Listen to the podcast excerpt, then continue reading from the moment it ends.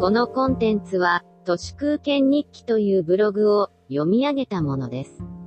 2020年12月9日水曜日、昨年の今日のメモに、来年夏は世界一周か、日本一周か、五輪中は仕事を休む、と私は書き残していますけど、コロナ禍でオリンピックはなくなってしまい、世界一周も日本一周も、まるでできませんでした。何が起きるか、本当に未来はわかりませんね。ということは、来年の今日が、果たしてどうなっているのかも、予想がつきません。人の行く裏の道を選ぶ、つまりとことんの逆張りを常に意識しているので、こんなこと言うと怒られてしまうかもしれませんが、今年はまさかの良い一年でした。新しい人に会い、新しい道が開けて、これから先の10年の始まりとなる1年となりました。現状維持バイアスから解き放たれて、いち早く損切りへと動いたこと、きっと後から良かったなと思えるのではないでしょうか。その基礎となっているのが、この都市空間日記です。かれこれ4年毎日書いていると、逆張りの思考回路が太くなります。今過去の都市空間日記を整理していますけれど、そのパターンはほとんど変わっておらず、迷いがありません。言葉は、商品ではなく、贈り物である、という菊屋友彦さんの言葉を思います。ブログに広告つけてマネタイズなんてしたら、言葉がしょぼい商品になってしまいます。このブログだって、商品ではなく贈り物ですが、それは私から読者への贈り物なのではありません。都市空間日記を毎日何のあてもなく書いている、この私への贈り物なのだと気づきます。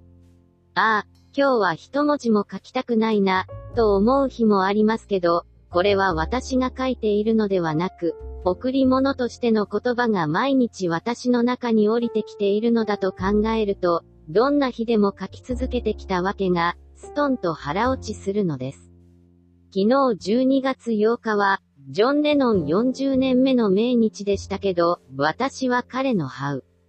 という曲が好きです。行き惑うことの尊さが歌われている気がします。この歌詞の言葉は贈り物です。ジョージ・ハリスンはこの曲の美しさを絶賛しました。私はこの曲と共に年を重ねています。自分がどっちを向いているのかわからないのに、どうやって前に進んだらいいのだろう。確かでもないものの中に、どうやって入っていったらいいのだろう。これらの疑問は本質的で、いつまでも答えのない問いだと思います。コロナ禍のせいか、自ら命を絶とうとする人が増えているようです。NHK によれば、今年10月以降に、夫婦や親子などが命を絶った無理心中や複数での自殺は、全国で少なくとも17件あり、36人が亡くなっていたことが分かりました。去年の同じ時期に比べて件数は、およそ2倍に増えています。とのこと。リーマンショック以降ずっと引かれ続け、張り詰めていた弦が、このコロナ禍で一斉に放たれているのではないかと思います。生産性という言葉は、120%、商品としての言葉ですけど、この、経済というしょぼいファシズムの言葉のもとに、自然に生きることは、犯罪者のように悪者にされようとしています。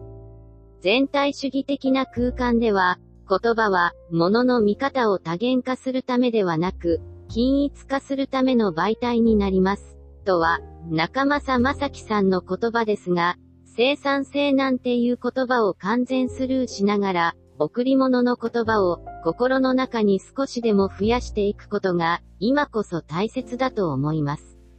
ファシズムにおいて禁じられているのは反ファシズムの発言などではなく、沈黙なのだ。よもた犬彦、地上波テレビや SNS に踊り狂う饒舌は、ファシズムによって禁じられている沈黙ゆえの狂気なのかもしれません。以上、本日も最後まで誠にありがとうございました。人の行く裏に道あり花の山。